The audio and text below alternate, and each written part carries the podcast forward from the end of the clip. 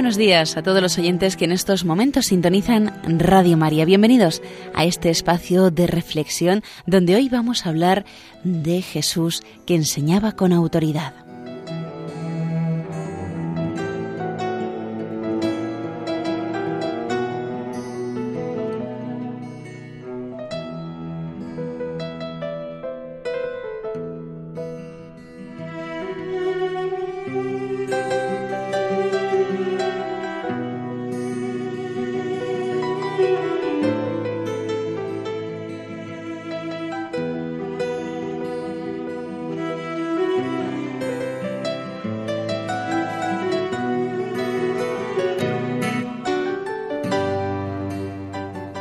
Los evangelistas repetidas veces señalan la sorpresa de las gentes y de los mismos discípulos ante la doctrina de Jesús y sus prodigios, y sienten cierto temor a interrogarle.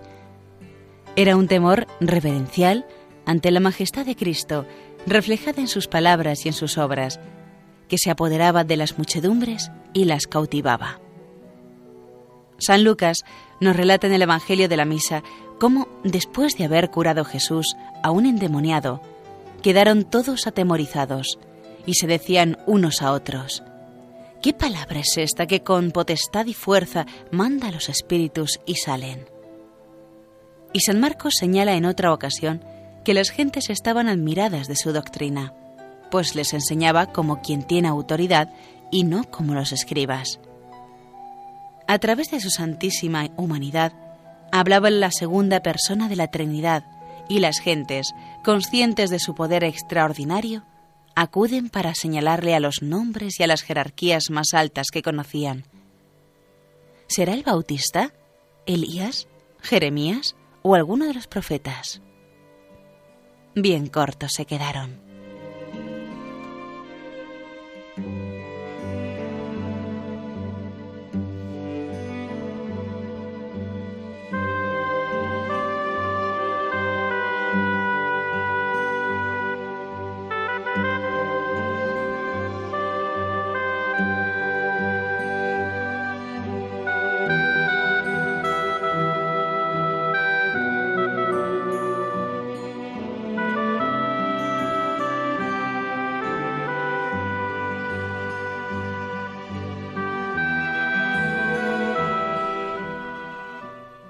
El pueblo que escuchaba a Jesús percibió con claridad la diferencia radical que había entre el modo de enseñar de los escribas y fariseos y la seguridad y fuerza con que Jesucristo declaraba su doctrina.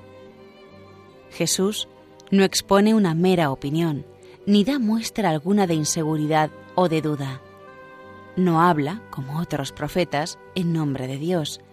No es un profeta más. Habla en nombre propio, yo os digo. Enseña los misterios de Dios y cómo han de ser las relaciones entre los hombres y apoya sus enseñanzas con los milagros.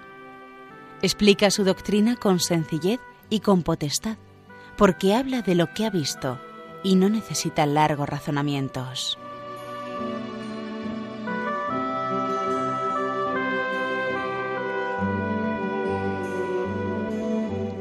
Nada prueba no se justifica, no argumenta, enseña, se impone, porque la sabiduría que de él emana es irresistible.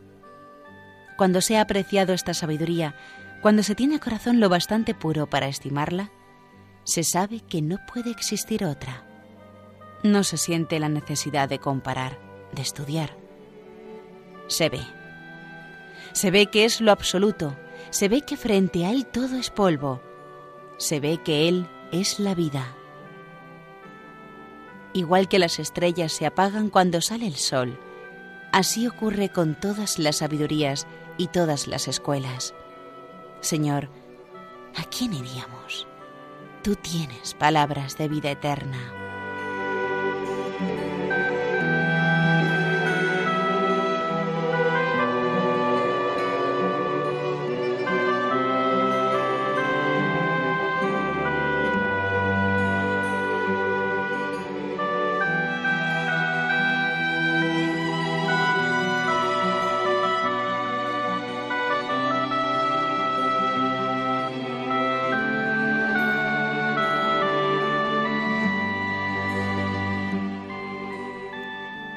Jesús nos sigue hablando a cada uno, personalmente, en la intimidad de la oración, al leer cada día el Evangelio. Hemos de aprender a escucharle también entre los mil sucesos del día y en lo que en nuestro lenguaje llamamos fracaso o dolor. Al abrir el Santo Evangelio, piensa que lo que allí se narra, obras y dichos de Cristo, no solo has de saberlo, sino que has de vivirlo. Todo, cada punto relatado, se ha recogido detalle a detalle para que lo encarnes en las circunstancias concretas de tu existencia. El Señor nos ha llamado a los católicos para que le sigamos de cerca. Y en ese texto santo encuentras la vida de Jesús, pero además debes encontrar tu propia vida.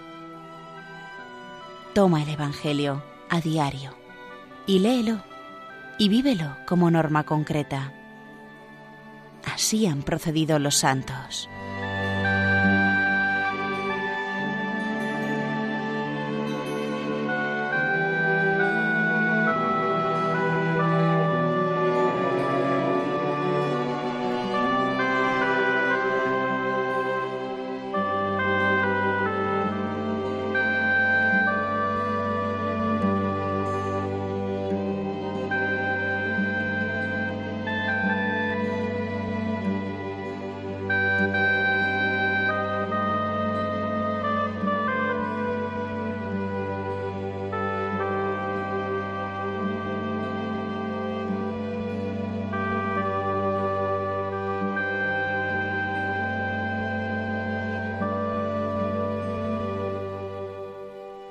La doctrina de Jesús tenía tal fuerza y autoridad que algunos de los que le escuchaban exclaman que nunca en Israel se había oído algo parecido. Los escribas enseñaban también al pueblo lo que está escrito en Moisés y los profetas, comenta San Beda, pero Jesús predicaba al pueblo como Dios y Señor del mismo Moisés.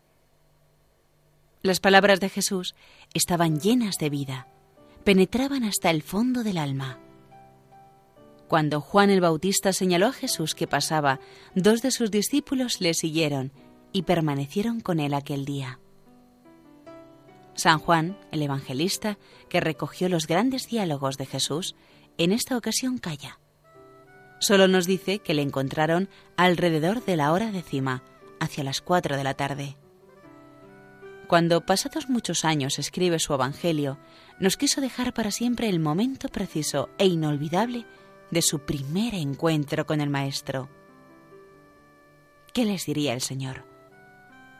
Solo sabemos el resultado por las palabras de Andrés, el otro discípulo que siguió a Jesús. Hemos encontrado al Mesías, le comunica su hermano Simón. Dios se metió aquella tarde en lo más profundo del corazón de aquellos hombres. Cuando abrimos nosotros el alma las palabras de Jesús también calan y transforman, como aquellos otros que habían sido enviados para detenerle y volvieron sin él. ¿Por qué no le lo habéis traído? le increpan los fariseos. Y ellos responden rotundamente, Nunca un hombre ha hablado como este hombre. Las palabras de Jesús encierran una sabiduría infinita que entiende el filósofo y quien no tiene letras, jóvenes, niños, hombres y mujeres, todos. Habla de lo más sublime con las palabras más sencillas. Su doctrina, profunda como no habrá jamás otra, está al alcance de todos. En su predicación recurre a menudo a figuras y a imágenes conocidas por el público, que dan a su predicación una belleza y un atractivo incomparable. Los pormenores más sencillos sirven para expresar los rasgos más sublimes de una doctrina nueva y de una profundidad misteriosa e inabarcable.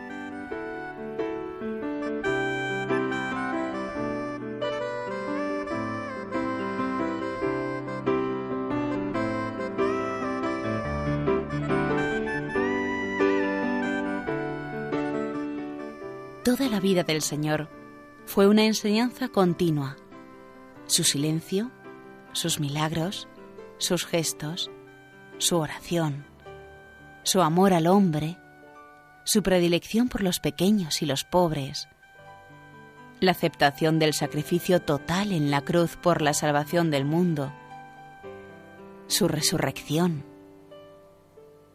Son la actuación de su palabra y el cumplimiento de la revelación. Estas consideraciones reafirman en nosotros el fervor hacia Cristo que revela Dios a los hombres y al hombre a sí mismo.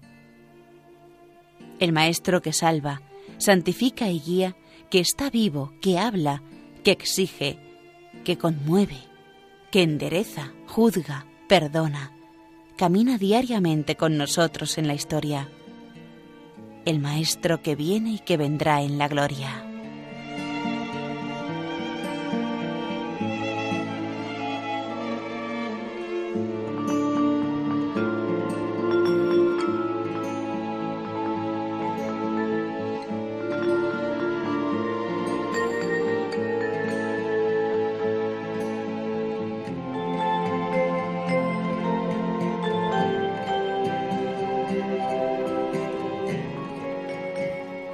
En el Santo Evangelio encontramos cada día a Cristo mismo que nos habla, nos enseña y nos consuela. En su lectura, unos pocos minutos cada día, aprendemos a conocerle cada vez mejor, a imitar su vida, a amarle. El Espíritu Santo, autor principal de la Escritura Santa, nos ayudará si acudimos a Él en petición de ayuda a ser un personaje más de la escena que leemos a sacar una enseñanza, quizá pequeña pero concreta, para ese día.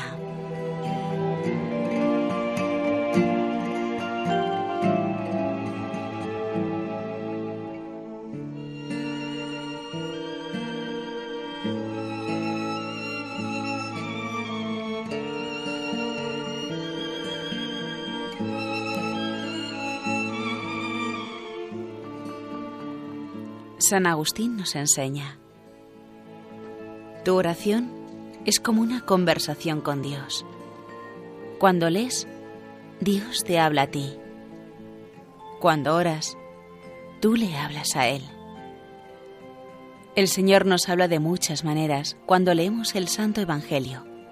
Nos da ejemplo con su vida para que le imitemos en la nuestra. Nos enseña el modo de comportarnos con nuestros hermanos nos recuerda que somos hijos de Dios y que nada debe quitarnos la paz. Llama la atención de nuestros corazones para perdonar ese pequeño agravio que hemos recibido. Nos alienta a preparar con esmero la confesión frecuente, donde nos espera el Padre del Cielo para darnos un abrazo. Nos pide que en esa jornada Seamos misericordiosos con los defectos ajenos, pues Él lo fue en grado sumo. Nos impulsa a santificar el trabajo, haciéndolo con perfección humana, pues fue su quehacer durante tantos años de su vida en Nazaret. Cada día podemos sacar un propósito, una enseñanza, un pensamiento que recordaremos mientras trabajamos. Por esto, si es posible, será mejor que leamos esos breves minutos a primera hora del día para ejercitarnos luego en esa enseñanza sencilla que tanto nos ayudará a mejorar un poco cada jornada. Hay incluso quien lo lee de pie, recordando la vieja costumbre de los primeros cristianos, que permanece en el gesto de la misa de escuchar el Evangelio en esta actitud de vigilia. Mucho bien hará a nuestra alma procurar que la lectura del Evangelio nos dé frecuentemente la trama de la oración. Unas veces porque nos introduciremos en la escena como lo haría alguno que vio el grupo reunido en torno a Jesús, o se paró en la puerta desde donde el Maestro enseñaba, o a la orilla del lago. Quizás solo llegó hasta él una parte de la parábola o unas frases aisladas, pero aquello fue suficiente para que algo muy profundo comenzara a cambiar en su alma. En otras ocasiones nos atreveremos a decirle alguna cosa, quizá lo que aquellos mismos personajes le hablaban o le gritaban porque era mucha su necesidad. Que veas, Señor, da luz a mi alma, enciéndeme. Oh Dios, ten piedad de mí, que soy un pecador. Le suplicaremos con palabras del publicano que no se sentía digno de estar delante de su Dios. Señor, tú sabes todas las cosas, tú sabes que te amo. Y las palabras de Pedro tomarán en nuestro corazón un acento personal y le expresaremos los sentimientos y deseos de amor y de purificación que llenan nuestro corazón. Muchas veces contemplaremos su santísima humanidad y el verle perfecto hombre nos moverá a quererle más, a tener deseos de serle más fieles. Le veremos trabajando en Nazaret, ayudando a San José, cuidando más tarde de su madre, o cansado porque han sido muchas las horas que ha predicado durante ese día, o el camino ha sido muy largo.